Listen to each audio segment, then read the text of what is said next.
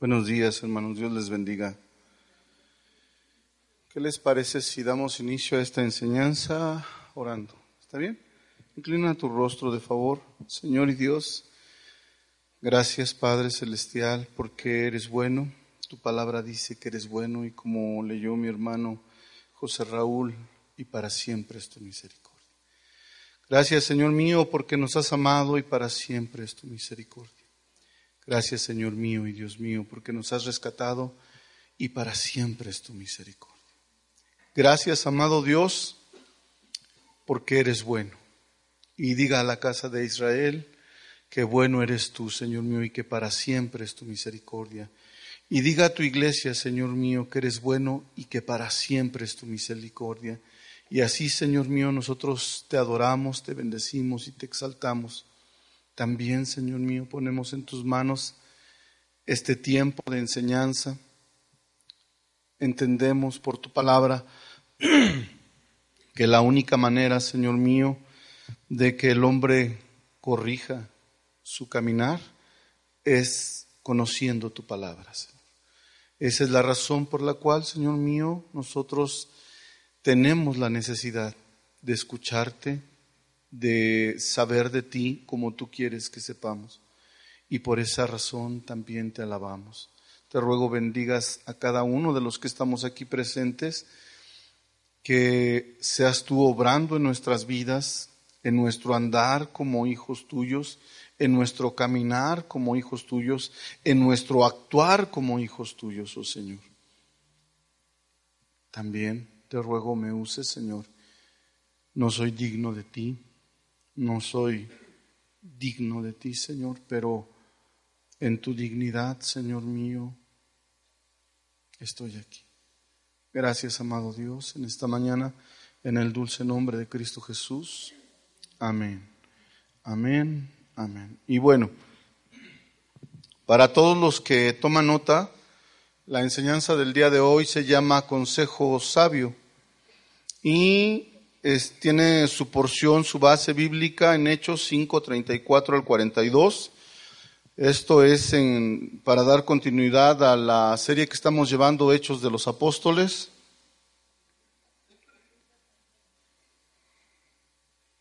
Me dicen amén cuando lo tengan para poder eh, leerlo juntos. Hechos 5:34 en adelante. Dice así, levantándose en el concilio un fariseo llamado Gamaliel, doctor de la ley, venerado de todo el pueblo, mandó que sacasen fuera por un momento a los apóstoles y les dijo, varones israelitas, mirad por vosotros lo que vais a hacer respecto a estos hombres. Porque antes de estos días se levantó Teudas diciendo que era alguien, a este se unió un número como de cuatrocientos hombres, pero él fue muerto y todos los que le obedecían fueron dispersados y reducidos a nada. Después de este, se levantó Judas el Galileo en los días del censo y llevó en pos de sí a mucho pueblo, pereció también él y todos los que le obedecían fueron dispersados. Mas, y ahora os digo, apartaos de estos hombres y dejadlos, porque si este, si este consejo o esta obra es de hombres, se desvanecerá. Mas si es de Dios, no la podréis, no la podréis destruir. No seáis tal vez hallados luchando contra Dios. Y convinieron con él. Y llamando a los apóstoles, después de azotarlos, les intimaron que no hablasen en el nombre de Jesús y los pusieron en libertad. Y ellos, salieron de la presencia del concilio gozosos por haber sido tenidos por dignos de padecer afrenta por causa del nombre. Y todos los días en el templo y por las casas no cesaban de enseñar y de predicar a Jesucristo. Esa es la enseñanza que tenemos, esa es la porción bíblica. Y la semana pasada aprendimos acerca de lo ocurrido con los apóstoles de nuestro Señor, quienes predicaban en el pórtico de Salomón, de cómo fue que fueron encarcelados y puestos en la cárcel Y en un hecho portentoso del Señor que no, no, no nos deja ver más allá, la Escritura dice que fueron libertados, fueron liberados.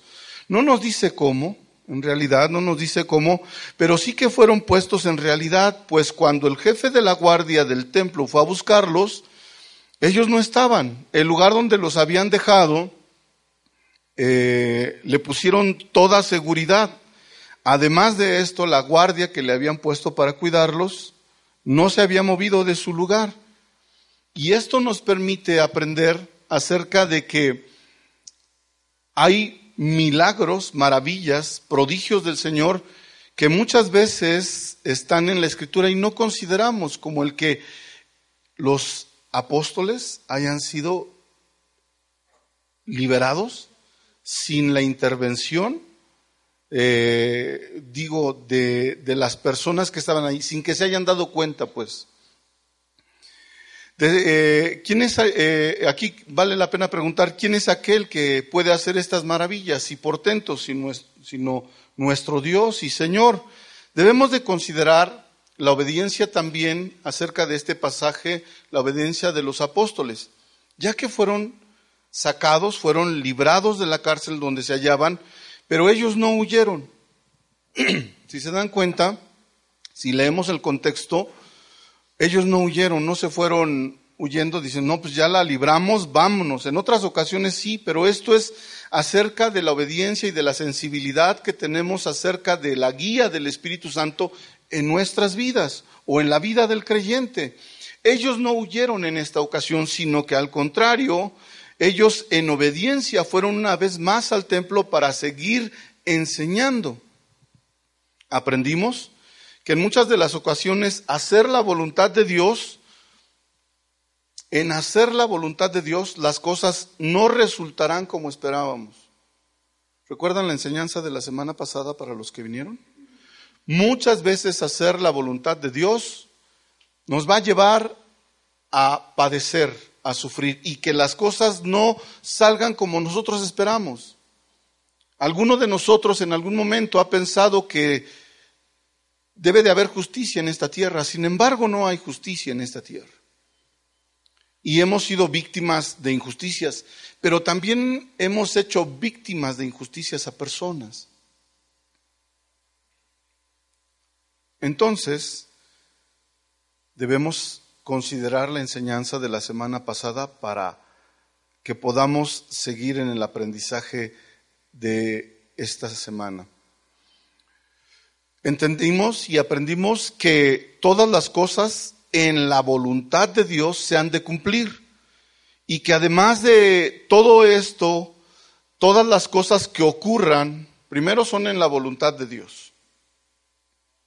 Él permite. Pero además de esto, todas las cosas nos ayudan para bien. ¿Sí o no? Según lo dice Pablo. Fuimos enseñados cómo es que una vez más fueron presentados ante los líderes religiosos y que les recriminaron lo siguiente. Hechos 5:28, ahí lo tienen. No os mandamos estrictamente que no enseñéis en ese nombre y ahora habéis llenado a Jerusalén de, vuestra doctrina y queréis echar sobre nosotros la sangre de ese hombre. Otra traducción, eh, traducción al lenguaje actual lo dice de esta manera. Ya les habíamos advertido que no enseñaran más acerca de ese hombre Jesús, pero no nos obedecieron. A todos en Jerusalén les han hablado de Jesús y hasta nos acusan, dice la, traducción, y hasta nos acusan de nosotros haberlo matado.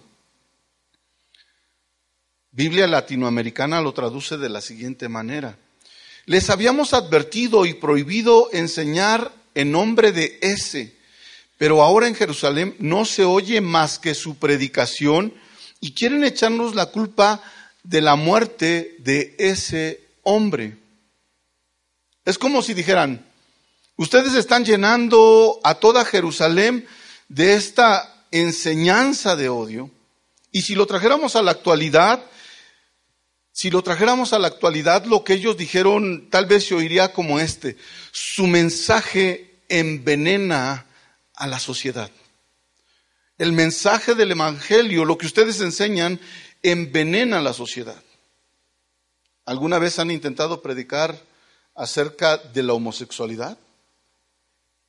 Y esto para el mundo es odio.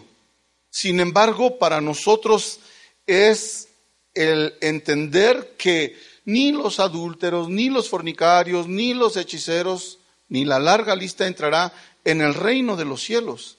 Y advertir acerca de esto es una muestra de amor, pero ellos lo tienen como una necedad. Ahora dice, eh, la gente se ofende, la gente se eh, acusa.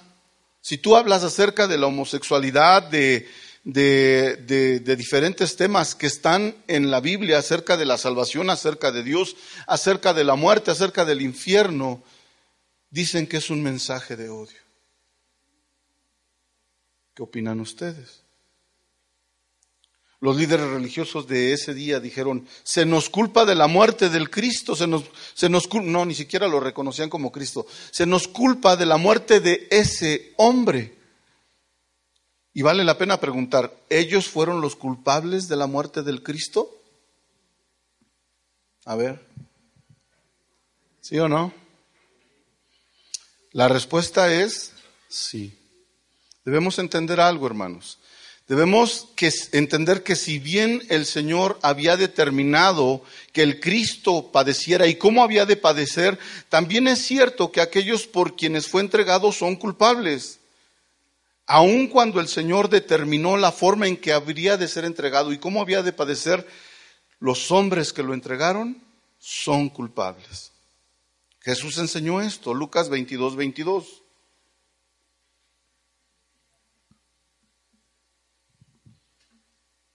Dicen amén cuando lo tengan.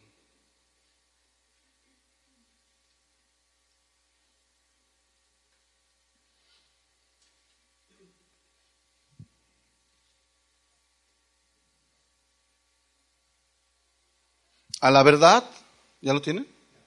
A la verdad el Hijo del Hombre va. Eh, ¿A dónde? Al martirio, al suplicio, al sacrificio, según lo que está determinado. ¿Quién lo determinó? Dios. Pero hay de aquel hombre por quien es entregado. En este caso está hablando de Judas, sin embargo, el principio es el mismo. Hay de aquel por el cual el Hijo de Dios va entregado. Hay de aquel. El Hijo del Hombre va por el camino trazado desde antes. ¿Desde cuándo se trazó este camino? Desde antes de la fundación del mundo. Se está hablando de la salvación. Pero pobre del hombre, dice, dice la, traducción al, eh, latinoamericana, pobre del hombre que lo entrega. Debo recalcar que es verdad que por el determinado consejo de Dios, el Señor Jesús padeció lo indecible. Pero Dios no es culpable de la muerte de su Hijo amado, según lo dicen algunas corrientes teológicas.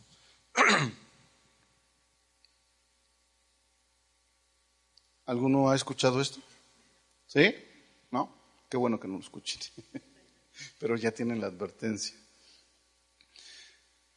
Afirmar que el Señor y Dios es culpable de la muerte de Cristo sería como culpar a quien descubra la cura para el cáncer. Es como querer culpar a, un, a, esa persona que, que descubre la cura para el cáncer de haber provisto el medio por el cual un enfermo pueda ser sanado. Si lo pensamos un poco, la humanidad toda, di conmigo toda, toda, está enferma de algo más peligroso que el cáncer, algo más peligroso que el ébola, que el SIDA, que el antrax. La humanidad tiene una enfermedad, lo voy a llamar y lo voy a plantear de esta manera. No es que el pecado sea una enfermedad, el pecado es pecado, pero lo, lo voy a plantear de esta manera. La humanidad tiene una enfermedad que no tiene cura o no tenía cura, que el final de esta enfermedad es la muerte. La separación total de la presencia de Dios. y a esto se le llama condenación. Y la única manera de sanar este terrible mal ha sido provista por Dios mismo, quien entregó a su Hijo amado Jesucristo para que por su sangre todos los que creen sean salvos. Entonces, culpar a Dios acerca de la muerte del Señor es un error. Si bien Él determinó, Él proveyó, Él preparó el cordero, aquel del cual le dijo Abraham, ¿qué le dijo a Abraham? Abraham, este, Abraham le dijo a Isaac, Dios proveerá. Isaac le preguntó, ¿y dónde está el, cordero, el carnero? Abraham respondió, Dios se proveerá como tipo y figura de nuestro Señor Jesucristo. Entonces, los líderes religiosos de ese tiempo intentaron deshacerse de la culpa, como quien ha pecado en contra de Dios y espera que el tiempo y el olvido laven el pecado. Esto ocurrió con los líderes religiosos, pero también en este tiempo ocurre.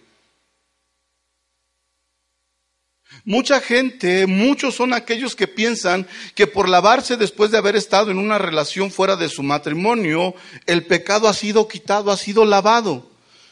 Muchos son los que piensan que con llevar flores a su esposa después de haber estado con otra mujer, tienen menos culpa. Y no es verdad. Muchos son aquellos que comparan al pecado, su pecado, con el del homicida, con el del parricida, con el del violador. Pero no es verdad. El pecado es pecado, hermanos. Y al compararse con, con una persona acerca del pecado, si yo me comparo con las personas que emboscaron a mis compañeros en Almoloya de Alquiciras, pues yo soy un santo, ¿no? Si yo me comparo con ellos. No he matado, no he robado, no he violado. Pero la verdad acerca del pecado no es la comparación que podamos hacer en lo horizontal, sino que veamos hacia arriba y el pecado delante de Dios es pecado. Y todo aquel que compara su pecado con el de otra persona, lo que está haciendo es justificarse, como el fariseo que se, justificó con el publicano. No soy como este. Yo diezmo, yo ayuno, oro.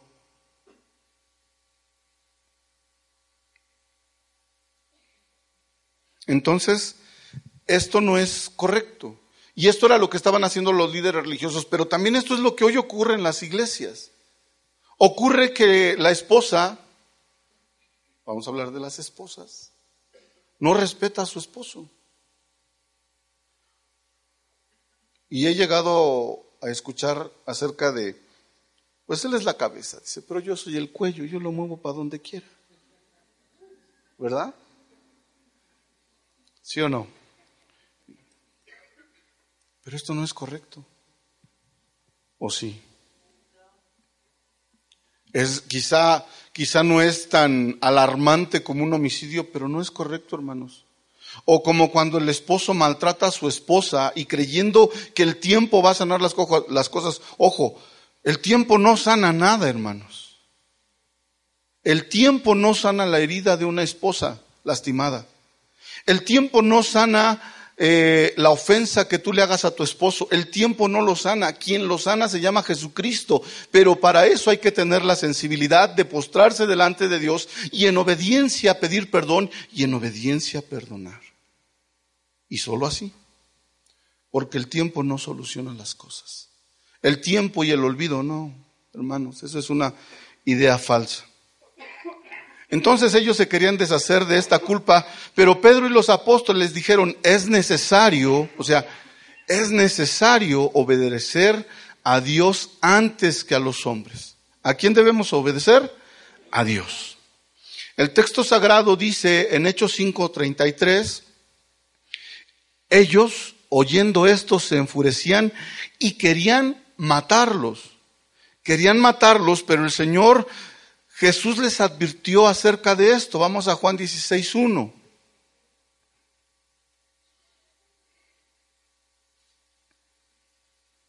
¿Me dicen amén cuando lo tengan?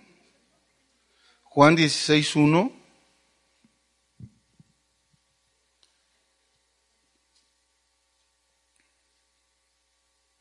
Dice de esta manera. Bueno, doy un poquito más de tiempo. Estas cosas os he hablado para que no tengáis tropiezo. Os expulsarán de las sinagogas. Y aún viene la hora cuando cualquiera que os mate, cualquiera que os mate, pensará que rinde servicio a Dios. Y harán esto porque no conocen al Padre ni a mí. Entonces los líderes religiosos de aquel tiempo pensaban para sí que estaban brindando un servicio a Dios. Cuando crucificaron al Cristo, pensaron que estaban brindando un servicio a Dios. Cuando lo entregaron en manos de los gentiles, de los malvados, de los romanos, pensaron que estaban brindando, dando un servicio a Dios, pero no era así. No tuvieron ningún reparo en entregar al Santo de Israel. Y esto nos abre la oportunidad para hacer una pregunta. ¿Puede un hijo de Dios cometer homicidio? ¿Asesinato en contra de cualquier persona en el nombre de Dios? Según lo dicho por lo que acabamos de leer, por nuestro Señor Jesucristo, la respuesta es no. Porque de hacerlo es evidencia de que no se conoce al Padre, pues mucho menos al Hijo. Debes de saber que la historia de la cristiandad está llena de actos vergonzosos, actos que se han cometido en el nombre del Señor, como por ejemplo las infames cruzadas, donde en el afán de recuperar la ciudad de Jerusalén, la tierra santa de los manos de los islamitas, fueron enviados miles y miles de personas, de soldados, con la promesa de que al participar de esta guerra, al eh, entrar en esta guerra para recuperar Tierra Santa, sus pecados le serían borrados, pero no hay nada más apartado de la realidad, pues la única manera de borrar los pecados es creer en Cristo. No hay otra manera. Si piensas acerca de tu conducta y de mi conducta, que por... Voy a hablar de mí, para que nadie se ofenda. Si yo cometiera adulterio en contra de mi esposa y le llevara unas flores, podría pensar que ya se olvidó o que mi pecado ha sido borrado. No, hermanos. Toda persona, en todo tiempo, en toda edad, en, eh, en cualquier cultura, la única manera de perdonar pecados es creer en la obra maravillosa de la cruz del Calvario. No hay otra forma. Pensar que por participar aquellos hombres, se dice que, que reclutaban incluso los más, eh, los más viles asesinos, con tal de recuperar Ciudad Santa, con la indulgencia, ellos ya llevaban una indulgencia preparada, o sea, ya tan solo con ir llevaban la indulgencia de que sus pecados les serían perdonados. Y no es así. No por obras, para que nadie se gloríe, según lo dice el apóstol eh, Pablo en Efesios 2, del 8 al 10. Dirá alguno, pero eso fue la iglesia católica, hermano. Es verdad. Pero si nos damos a la tarea de estudiar un poco, podremos darnos cuenta que personajes ilustres en la cristiandad han hecho cosas terribles. Por ejemplo, Martín Lutero. ¿Quién ha escuchado de Martín Lutero? Todos, ¿verdad? ¿Quién es uno de los principales hombres que iniciaron la reforma protestante? La historia nos permite ver y aprender que él se convirtió en lo que tanto reprobó. Lutero se hizo a sí mismo el intérprete infalible de la Sagrada Escritura. Se puso en la misma posición y en la misma postura del Papa. Llegó a afirmar que el resto de los protestantes, porque surgieron muchas corrientes, que el resto de los protestantes estaban fuera de la gracia de Dios. Persiguió, como lo hiciera la Iglesia Católica, a quienes no coincidían con su pensamiento. Persiguió a judíos campesinos que buscaban entender la palabra de Dios por ellos mismos, pero que al no coincidir con la, con, la enseñanza que él tenía, fueron masacrados. Persiguió a los anabapistas, quienes se opusieron al bautismo de infantes. Ellos tomaron como principio bíblico que un creyente debe de ser bautizado en su edad adulta o cuando tiene plena conciencia de haber pecado, de haber fallado en contra del Señor. Pero esto no le gustó a Martín Lutero. Y ese hombre, gracias a Dios por su vida, porque también debemos de dar gracias a Dios, siguió, continuó con la celebración, por ejemplo, de la Eucaristía. ¿Sí saben qué es la Eucaristía? Y del bautismo de infantes, entre otras cosas. Él lo que hizo fue rebelarse en contra de la religión católica y tomar lo que le convenía para enseñar. Uno de los escritos de Lutero sobre la guerra de, los campesinos dice que está lleno de expresiones terribles acerca de, estos. Fue criticado por su lenguaje violento, por incitar a los señores regionales a una matanza despiadada. Se dice que mataron a cien mil campesinos. A lo que Lutero respondió, fui yo, Martín Lutero, quien mató a todos los campesinos de la insurrección, ya que fui yo quien ordenó que los mataran. Toda su sangre está sobre mis hombros. Pero yo la eché sobre nuestro Señor, quien me mandó hablar de esa manera. Aquí tenemos una versión clásica de Dios me dijo. Dios me dijo. Dios me habló. Fui yo. Él pensaba que estaba brindando un servicio a Dios, pero no era así. Otro caso de la reforma protestante fue Juan Calvino, que convino con la muerte de Manuel Servet, quien por no coincidir con, con lo que él enseñaba, convino para que este hombre fuera quemado en la hoguera. Y nuevamente vale la pena preguntar, ¿puede un hijo de Dios cometer homicidio asesinato en contra de cualquier persona en el nombre del Señor? No. Pero ellos pensaron que estaban brindando un servicio a Dios. ¿Qué de la cristiandad de, la actualidad? Y, debemos de preguntar, ¿qué de, ¿qué de nosotros mismos? ¿Perseguimos a alguien?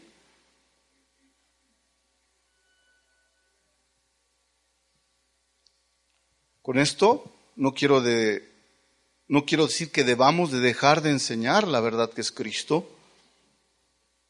La carta de Judas enseña de esta manera. Judas 1.3.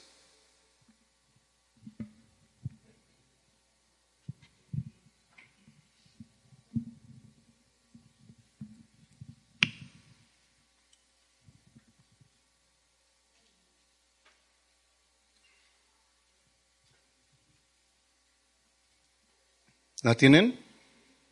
Amados, por la gran solicitud que tenía de escribiros acerca de nuestra, de nuestra común salvación, me ha sido necesario escribiros exhortándoos que contendáis ardientemente por la fe que ha sido una vez dada a los santos. Esto nos enseña que debemos contender, guerrear, pero hay una manera de hacerlo, hermanos. Sigue en el 4 diciendo, porque algunos, algunos hombres han entrado encubiertamente y los que desde antes habían sido destinados para esta condenación, hombres impíos que convierten en libertinaje la gracia de nuestro Dios y niegan a Dios, el único soberano, y a nuestro Señor Jesucristo. Entonces, con lo que les estoy enseñando, con lo que, lo que quiero decirles, es que nosotros no tenemos la oportunidad de perseguir a alguien, sino de enseñar. Pablo en sus cartas dijo a Timoteo que la escritura, toda la palabra de Dios fue dada para enseñar, redargudir y corregir, pero de una manera en particular, hermanos, con toda paciencia y doctrina. Y haciendo referencia a los apóstoles, dijo, y si aún uno de nosotros o un ángel del cielo trae otro evangelio, sea anatema. Y no, esto, esto no quiere decir que lo tengan apedrear, porque si no estaríamos incurriendo en lo mismo que pasó con los judíos. Anatema, que quiere decir maldición, también es un sinónimo de separación, de, de muerte, de muerte, pero eh, espiritual en la manera de separar. Si alguno tiene una enseñanza que no es correcta y ya le instruiste, le has intentado enseñar, le estás intentando dar la palabra de Dios, pero él no sale de su error, ¿qué es lo que debes de hacer? Separarte. Esa es la manera correcta. Pero si en tu corazón nace algo acerca de, de estarlo persiguiendo, y no es, no. Entendamos la escritura, debe de ser con toda paciencia y doctrina. Esto entonces nos debemos de entender que debemos defender ardientemente nuestra fe. Pero no caigamos en el error de perseguir a alguien pensando que hacemos la obra de Dios como en otros tiempos. Hay un libro muy bueno que habla acerca de la, de yihad cristiana, de la guerra santa cristiana y eh, no recuerdo su nombre, pero en el inicio describe a un hombre parapetado más bien, eh, con un rifle de asalto, con un rifle de francotirador, esperando a una persona. Y cuando ve a la persona, él dispara, lo mata. Pero en la narración se describe que la persona a la cual él mató mm, era alguien que estaba en contra de la fe cristiana. No se habla de un islamita, sino de, un, de uno, que, uno que decía ser cristiano, que mató. Y en el nombre del Señor. Entonces, ahí se los dejo para que lo piensen para que lo mediten. Y hasta aquí ha sido la introducción, así que como verán, vamos para largo. Hechos 5:34. Entonces, entendemos que ellos querían matarlo y esto en el contexto nos dice que ellos pensaban que estaban dando servicio a Dios. Pero entonces en el concilio, Hechos 5:34, dice entonces levantándose en el concilio un fariseo llamado Gamaliel, doctor de la ley, venerado por todo el pueblo, mandó que sacasen, sacasen fuera por un momento a los apóstoles. Hasta ahí hacemos una pausa. Y aquí podemos entender lo que estaba ocurriendo. Los líderes religiosos estaban enardecidos enardecidos, tenían un celo santo, al grado de que querían matarlos, pensando que brindaban este servicio a Dios, pero con ellos se cumplía lo dicho por el Señor Jesús, que serían perseguidos, que serían asesinados y que aún la gente que lo hiciera pensaría que estaba al servicio de Dios. Y en, este, en esta escena se levanta uno de ellos, uno llamado Gamaliel, preparado en la ley, maestro de la ley en realidad, y cuando hablamos de un maestro, de un doctor de la ley, es alguien que es muy preparado, o sea, que realmente está preparado. Maestro de muchos y honrado por muchos en el templo, que no solo se le respetaba, se le quería. Se dice que era un hombre amable, mucho más tolerante que el resto de sus compañeros, porque él era fariseo. Era uno de los pocos a los que se les otorgaba un título honorífico, el cual es Rabán, lo que significa la hermosura de la ley. Se dice que cuando murió se dijo de este hombre, desde que ha muerto Rabán, Gamaliel, ya no se respeta la ley y la pureza y la abstinencia. Con él murieron. Entonces este varón de Dios, puedo decirlo, que quizá no tenía el entendimiento total de las cosas o la capacidad de entender, pero sí tenía algo, hermanos. Tenía temor de Dios. Se levantó de entre ellos y pidió que se sacaran a los apóstoles para exponer lo siguiente. Hechos 5, 35. Y dijo, luego, y luego dijo, varones israelitas, este es un llamado serio. Mirad por vosotros lo que vas, lo que vais a hacer respecto a estos hombres. Esto es una advertencia, hermanos, acerca de lo, de lo que estaban a punto de hacer con los discípulos del Señor. Es como si les dijese, piensen bien lo que van a hacer con estos hombres. Tengan cuidado con lo que harán de ellos. Tengan cuidado. Y ahorita me viene a la mente, por ejemplo, cuando nuestro Señor Jesucristo estaba en manos de Pilato, su esposa se acercó a Pilato, dice la Escritura, para advertirle acerca de ese varón. Pero él no quiso caso, le, tuvo más miedo al pueblo, a lo que estaba diciendo la gente, a, a la muchedumbre. Entonces ese, ese hombre, Pilato, obedeció a quién? Al pueblo. Fue, fue su incapacidad que obedeció al pueblo, pueblo. Y ese hombre obedeció al pueblo y no a Dios. Al contrario de los apóstoles. Y entonces les explica acerca de esta advertencia y primero expone argumentos. Y esto nos enseña, hermanos, que para enseñar a alguien debemos de tener argumentos, debemos de conocer la escritura. Si a nosotros nos preguntan, ¿por qué tú consideras que Jesús es Dios? A ver, la escritura lo dice. Toda la escritura lo dice. Él afirma de sí, pero también la escritura de Hebreos dice que Él es la imagen misma de su sustancia de, la, sustancia de Dios. Pero ¿cómo puedes defender la fe ardientemente delante de los testigos de Jehová? Por ejemplo, los testigos de Jehová, ellos dicen que Jesús no es Dios. Juan 1.1, ¿qué dice? En el principio era el verbo y el verbo era con Dios y el verbo era Dios. Y, el, y, todos los evangelios están plagados acerca de las afirmaciones de Jesús, que Él es Dios. Entonces, ¿cómo alguno de nosotros puede defender su fe ardientemente si no conoce la Escritura? Entonces, hace una advertencia y prepara el argumento que dice, porque antes de estos días se levantó Teudas, diciendo que era alguien a este se unió un número como de 400 hombres, pero él fue muerto y todos los que le obedecían fueron dispersados y reducidos a nada. En aquel tiempo se produjo una sucesión de líderes revolucionarios que se presentaban a ellos mismos como libertadores y quizá hasta como Mesías.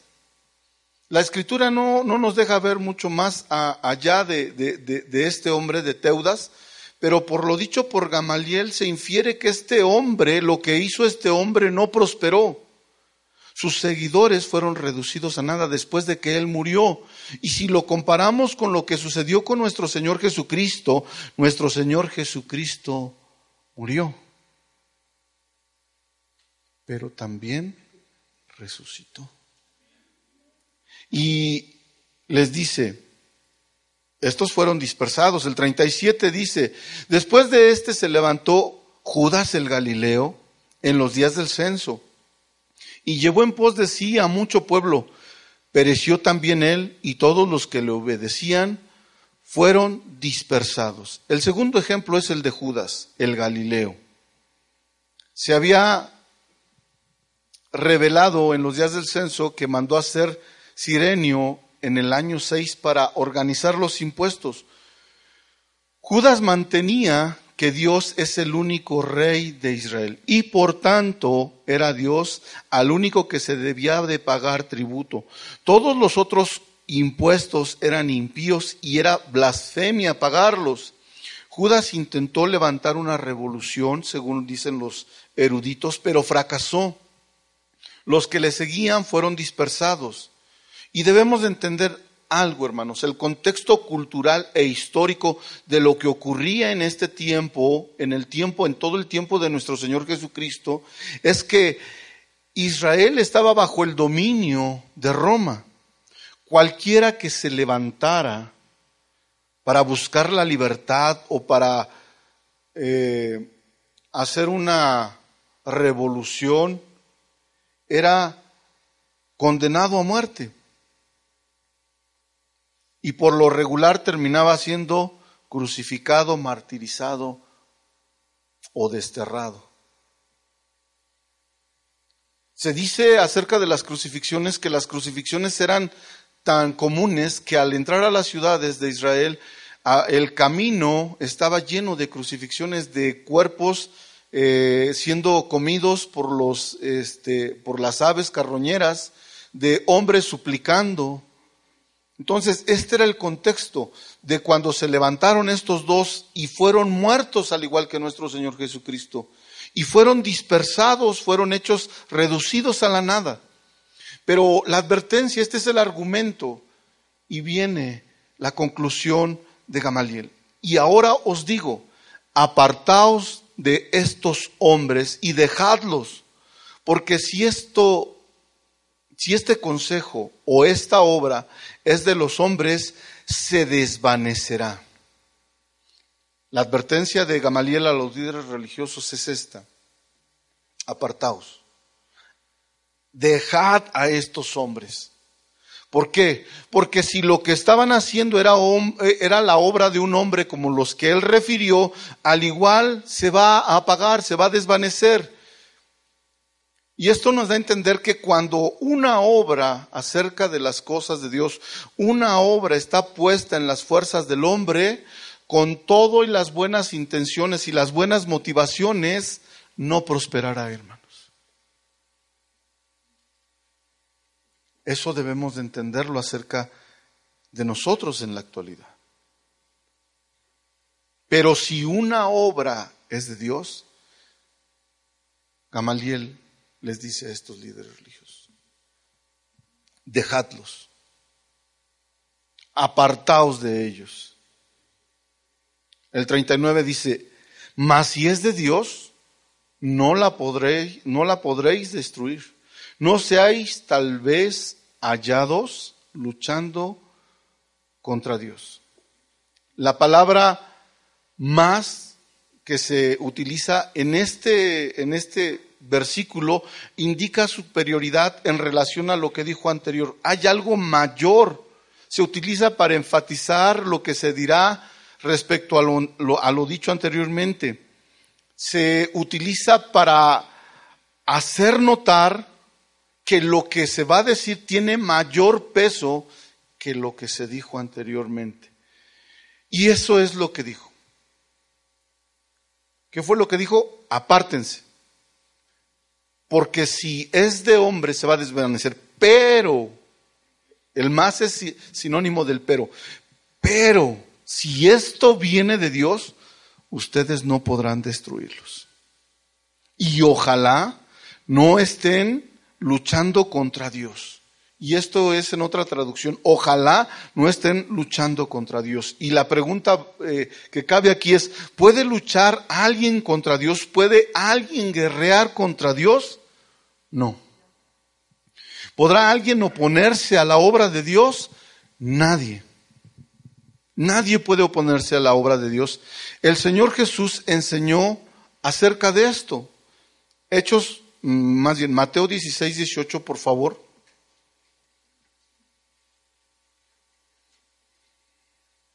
El Señor enseña acerca de, eh, enseñó sobre la afirmación que Pedro acababa de hacer, cuando dijo que Él era el Cristo, el Hijo del Dios viviente. Mateo 16, 18 y dice, y yo también te digo que tú eres Pedro, y sobre esta roca edificaré mi iglesia, y las puertas del Hades no prevalecerán contra ella. El Señor Jesús afirma que la obra que Él vino a hacer, nadie, nadie la puede detener. ¿Por qué creen que la iglesia permanece hasta el día de hoy? Porque nadie puede detener la obra que el Señor ha determinado. En esto entendemos que el consejo de Gamaliel a los líderes religiosos es un consejo sabio. Porque ¿quién es aquel que pueda ponerse contra Dios? ¿Quién, quién podrá? ¿Alguno le ha ganado a Dios? Dice el hermano Chuy, algunas veces he preguntado al Señor y nunca le he ganado. ¿Alguno de nosotros podrá ganarle a Dios?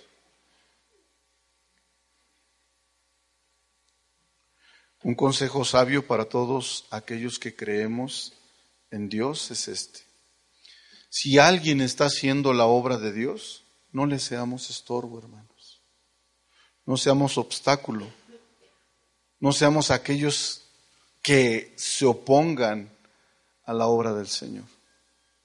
Curiosamente sucede algo.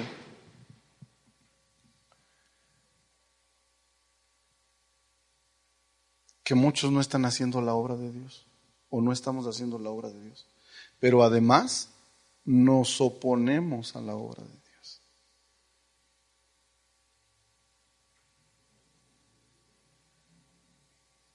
¿Qué de ti? Pregunto una cosa y ya me voy más profundo. ¿Cada cuánto les tenemos que enseñar acerca del servicio a Dios? Nada más pregunta. Porque solamente cuando se enseña acerca del servicio a Dios es que la gente se acerca para decir, quiero participar del ministerio.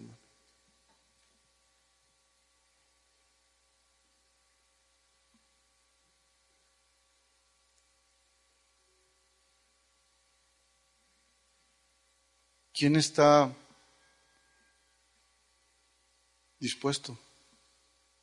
Hermano, yo estoy dispuesto, sí, pues Acércate, obedece, sujétate. Pero si además de que no hacemos la obra de Dios, y en esto me incluyo, pero si además de que no hacemos la obra de Dios, nosotros nos oponemos a quien la está haciendo, híjole, entonces estamos siendo piedra de tropiezo. Con esto nuevamente recalco, no estoy enseñando que se deba de contender ardientemente por la fe. Y alguno preguntará, oye hermano, pero qué, ¿qué debemos de hacer con aquellos hermanos que están enseñando o tienen una enseñanza errónea? La misma escritura nos dice qué es lo que debemos de hacer. Vamos a Hechos 18, 24.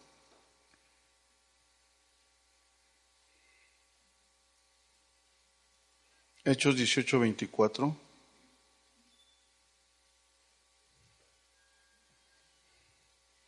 Quizá tú tienes mayor conocimiento que otros, pero debemos de enseñar con toda paciencia y doctrina.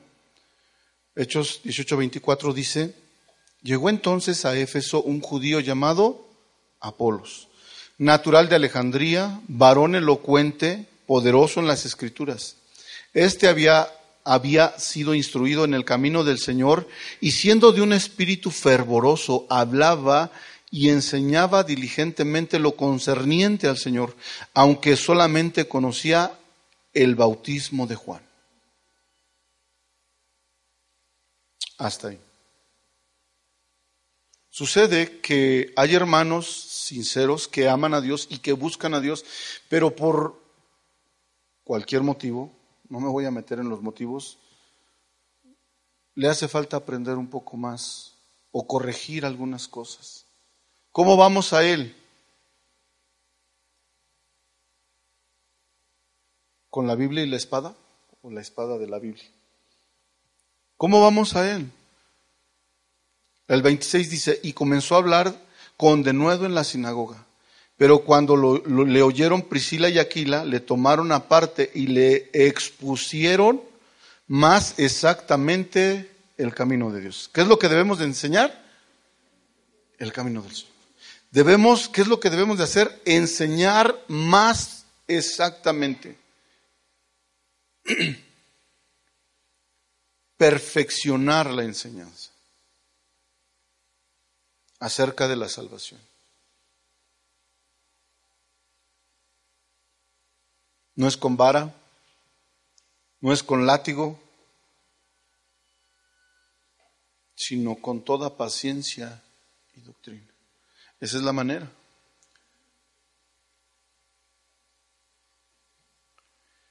Eso es lo que le enseñó Pablo a Timoteo. Hechos 5:40, por favor.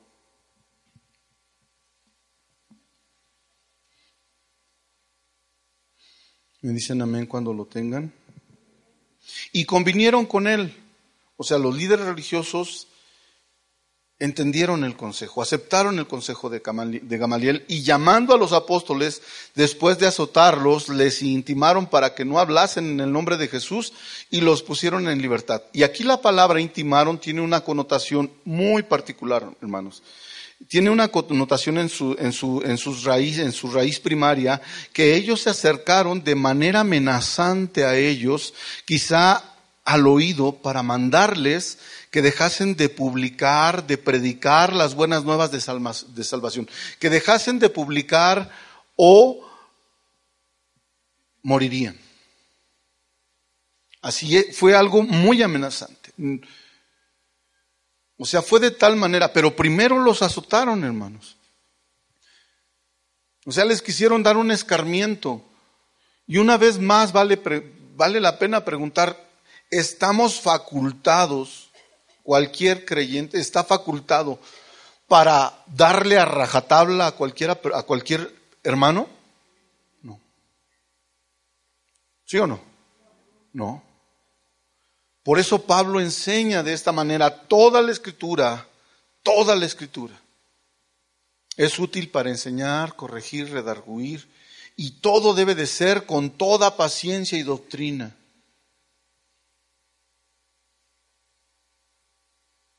No sea, no sea que nosotros también nos estemos oponiendo a Dios no seamos hallados luchando contra Dios, porque a Dios le ha placido que eh, haya otros lugares donde se esté dando la sana enseñanza y quizás ni aún se esté dando la sana enseñanza, pero hay varones, hay hombres y mujeres que en verdad aman a Dios, que quizás les han enseñado mal, pero nosotros tenemos que enseñarles con toda paciencia y doctrina. Y para hacer esto, hermanos, debes dejar a un lado tus ideas preconcebidas acerca del Evangelio y debes de meterte a estudiar la Sagrada Escritura. No para que seas salvo, sino para que perfecciones a los santos. Porque perfeccionar a los santos no solamente le corresponde a los, a los pastores, ministros, maestros, no hermanos. Todos somos llamados a perfeccionar a los santos. Todos somos llamados al servicio a Dios. Pero si tú no estás haciendo el servicio a Dios, no seas oposición a quienes lo están haciendo. No es que yo sé más que tú. Bien, ahora enséñalo con toda paciencia y doctrina.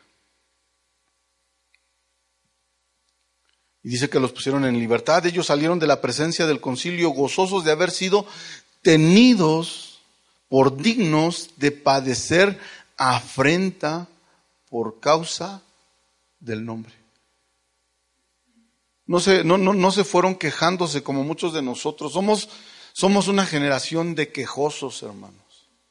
Hermano, me estás acusando, estás haciendo oposición a mí. No, hermano, te estoy enseñando lo que dice la Escritura.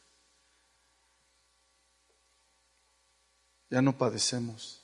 No nos gusta padecer. No nos gusta... Estamos en una cultura, y eso nos envuelve a todos. Estamos en una cultura epicúrea. El fin, el fin, el fin supremo de todas las cosas es el placer.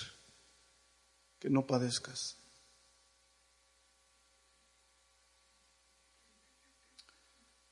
Pero ellos estaban gozosos.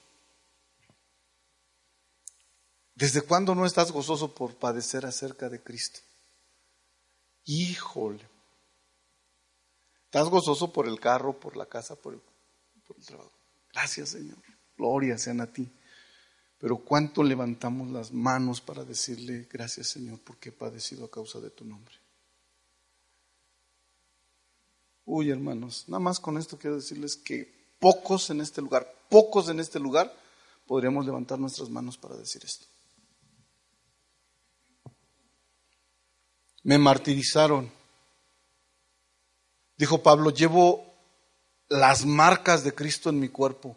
Y para gozarse no era queja. Una hora venir al servicio, dos horas. Una, no, hermano. Pero ellos estaban gozosos. Y dice, y todos los días, y todos los días, en el 42 termina, en el templo y por las casas, no cesaban de enseñar y predicar a Jesucristo. Porque es necesario, hermanos, predicar y enseñar. Así que, conclusión, ¿estás haciendo la obra del Señor?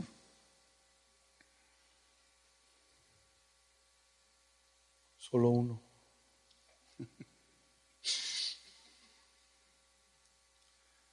Solo uno.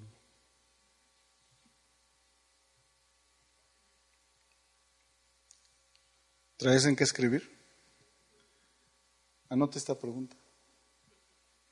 ¿Estoy haciendo la obra del Señor? Y ahí la respondes tú, pues, no, no, me la vas a pasar de tarea. Pero el Señor conoce la respuesta, ¿sabías?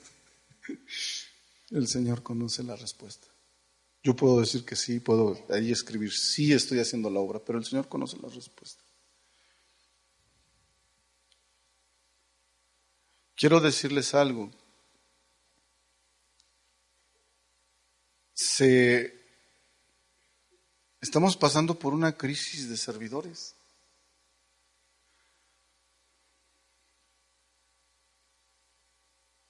Señor, te amaré con todo mi corazón, con todas mis fuerzas.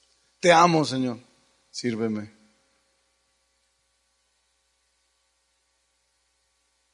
¿Dónde están? ¿Dónde están aquellos que enseñan y predican? ¿Dónde están aquellos que, se, que quieren amar a Dios, que quieren servirle, que quieren... ¿Dónde están? No, al contrario. ¿Ese hermano que predica?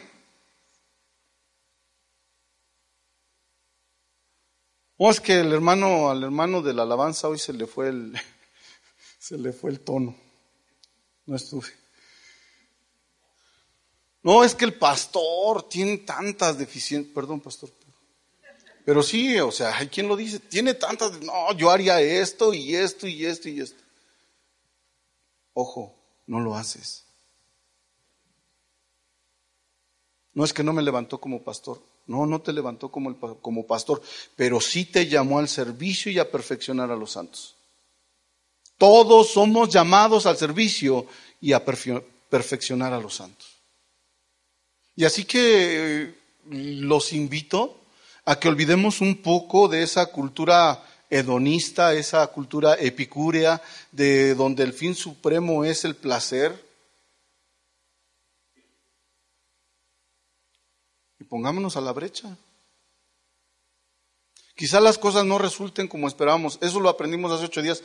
Y Y a todos nos ha sucedido. Quizás las cosas no resulten como esperamos. Pero eso, es, eso no es impedimento. La recompensa la ha dado el Señor. Si las cosas no resultan como esperamos, pues ni modo. Si somos azotados, pues ni modo. Pero ya me quisiera ver yo a mí en una persecución. Quisiera verme en una persecución. Si tan solo cuando me mandaron al sur temblaba, ahora cuando me persigan acerca de la fe, ¿qué haré? ¿O qué harás? Dirás como Pedro, no Señor, no te negaré. Ya nada más quiero verte. O me gustaría verme a mí. Yo me lo pregunto mucho, ¿qué haría, Señor? Creo que me daría la gracia, pero no puedo afirmar como Pedro diciendo, no te negaré.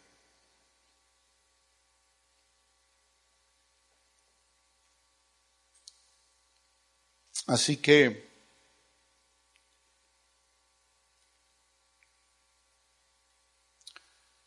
les invito de todo, de todo corazón a que se, se pongan en la brecha, hermanos.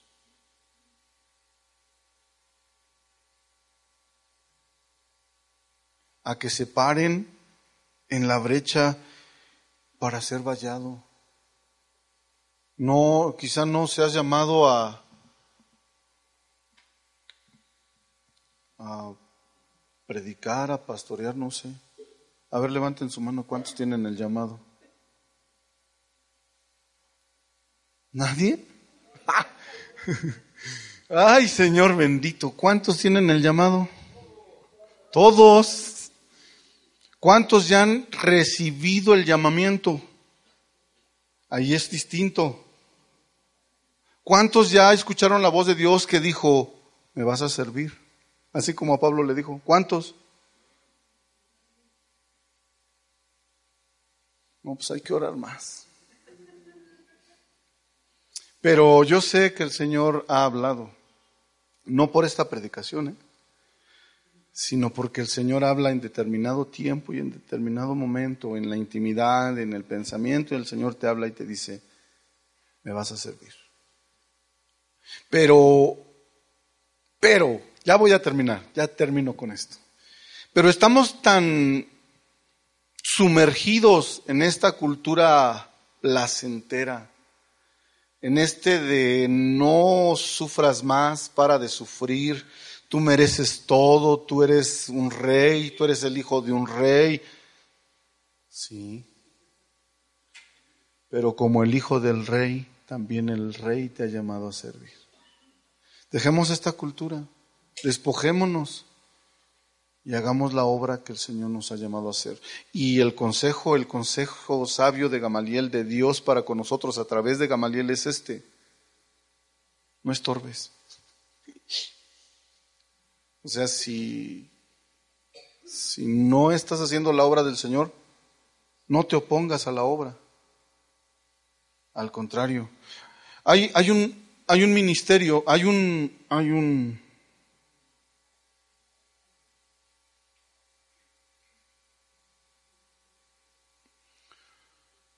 un don. Ya no recuerdo si es don o es ministerio, pero ahí me corrige. Que es el de liberalidad. ¿Es don o ministerio? Es don. Ese don es de los que dan con liberalidad, que tienen los recursos y apoyan la obra del Señor. Había mujeres que acompañaban al Señor en su ministerio terrenal y ellas eran las que daban. No me llamaste, Señor, a, a predicar. Yo, no, yo no, no sé hablar, no sé expresarme, no sé hacer un bosquejo, Señor, pero algo sí tengo seguro, es que me salvaste. Eso es suficiente. Y también me has dado los recursos para poder apoyar. También me has dado mis manos para poder limpiar. También me has dado, hermanos, echemos, echémosle ganas. ya no quiero irme más a fondo porque a veces ni levantar un papel queremos. ¿Saben cuánta necesidad hay de, maestras de niñas, de, la escuela infantil? Qué bonito es que puedan sentarse, ¿verdad? Y escuchar la enseñanza en los pequeños. Pero allá abajo hay una crisis, acerca de los maestros de niños. Y cuando hablamos de una crisis es que las hermanas que están sirviendo tienen que servir tres o cuatro veces al mes o más. ¿Por qué? Porque no hay quien se pare a la brecha. Es más fácil llegar tarde. Es más fácil llegar a la determinada hora que ya. Y saben, ¿quieren seguirle o, le paramos? Ustedes digan. Fíjense, al llevar las redes sociales de Casa de Oración Toluca, todos los hermanos preguntan, ¿a qué horas inicia el servicio? ¿A qué horas inicia nuestro servicio, hermanos? A las nueve de la mañana. Y eso es lo que decimos. A las nueve de la mañana inicia el servicio. ¿Qué, qué hora es la que ellos quieren saber? A las once. ¿A qué horas llegan?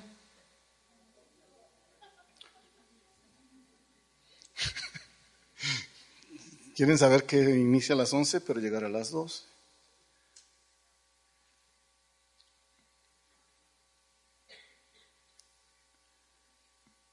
Creo que Dios nos ha capacitado para hacer la obra, nos ha facultado para hacer la obra, nos ha dado su bendito y santo ser y lo ha depositado en nosotros como para hacer la obra. Así que hagamos la obra. ¿Qué les parece? Estén en pie, vamos a orar.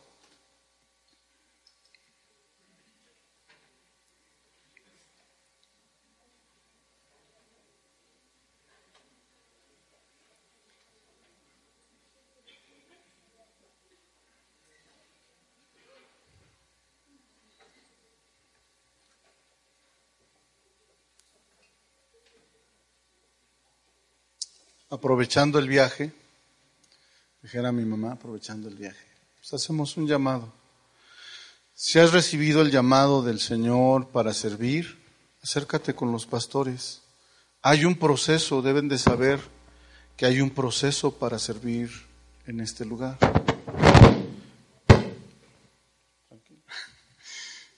¿Cuál es, ah, ¿cuál es, el, ¿Cuál es ese proceso? Bueno, debes de integrarte a la instrucción bíblica para que por lo menos tengas eh, el año de fundamentos cristianos y con ello eh, se te considere para participar de los demás, o sea, de los, de los ministerios. Eh, ¿Por qué se ha hecho así? Dices, esto no está en la Biblia. Es verdad, no está en la Biblia. Pero Atender a esto es atender a la obediencia y a la sujeción a nuestras autoridades locales. Entonces esto te implica que te tienes que levantar temprano, tienes que prepararte y tienes que asistir a la, a la clase. Y ese es el proceso. Pero de que hemos sido llamados, hemos sido llamados, acércate. La invitación es a que te acerques para poder servir. ¿Sale? ¿Están de acuerdo? No lo soy muy convencidos, pero pues esa es la, la, instrucción que tenemos. Vamos a orar, inclina tu rostro. Bendito Dios y Padre bueno. Gracias Señor amado, porque tú, siendo el Dios altísimo, el que hizo los cielos y los cielos de de los cielos, y la luna y las estrellas, las plantas, los animales, los seres del mar, Señor mío. Tú que creaste todas las cosas, Padre Celestial. Dice tu palabra que te negaste a ti mismo y en obediencia te hiciste hombre, siervo, y fuiste obediente hasta la muerte y muerte de cruz. Tú, Señor Jesús, que a punto de ser entregado, lavaste los pies de tus discípulos. Hoy, hoy enséñanos a ser servidores, Padre Celestial. Si tú, el Dios Altísimo, nos serviste, si nos has servido y nos sirves, Padre Celestial, nos ayudas Pon esta necesidad en nosotros de servir, Señor. Yo por tu palabra, Dios mío y Señor mío, entiendo que todos hemos sido llamados, que todos hemos sido llamados, Padre. Y te ruego por cada uno de los que estamos en esta mañana aquí, para que tú pongas esa necesidad de servir que tú seas el que llame al servicio, Señor mío, que tú seas el que traiga esa necesidad, ese fuego, Señor mío, por querer servir a cada uno de nosotros. Y que si aún no es el tiempo, Padre, que no seamos estorbo a los demás, sino al contrario que podamos de una u otra manera contribuir en esta obra tan maravillosa que tú le has dado a la iglesia en el mundo. En tus manos, Señor mío, está la vida de todos nosotros, de, de cada uno de nosotros, pero en, en especial manera, Señor mío. En esta mañana quiero rogarte por todos los que servimos nuestra mayor necesidad eres tú, Señor mío. Tenemos necesidad de ti, de estar bajo tu autoridad, bajo tu dominio. Tenemos necesidad, Señor mío, de ser fortalecidos en la fe. Tenemos necesidad, Señor mío, de que tú nos corrijas también, Padre, que nos instruyas, que nos enseñes y que así podamos hacer la obra que tú nos has enviado a hacer, Señor. Te ruego por cada uno de los ministerios que hay en este lugar, desde el más, desde más alto al más pequeño, desde el pastor hasta aquel que recién se está integrando al ministerio. Y aquel que ha hallado o ha tenido desánimo, Señor mío, acerca del ministerio, trae nuevas fuerzas, Padre. Trae un renuevo en su vida, en su ministerio, en la fe, Padre Celestial, para que Él pueda con gozo servirte, para que podamos servirte, Señor Dios. En tus manos estamos todos, servidores y no servidores, Señor. Todos estamos en tus manos. Y a ti te damos toda gloria, toda honra y toda alabanza en esta mañana y te alabaremos y te exaltaremos por la eternidad, Señor mío. Recibe nuestra adoración, recibe nuestra exaltación. Te lo rogamos en el nombre de Jesús. Amén, amén, amén. Dios les bendiga, hermanos.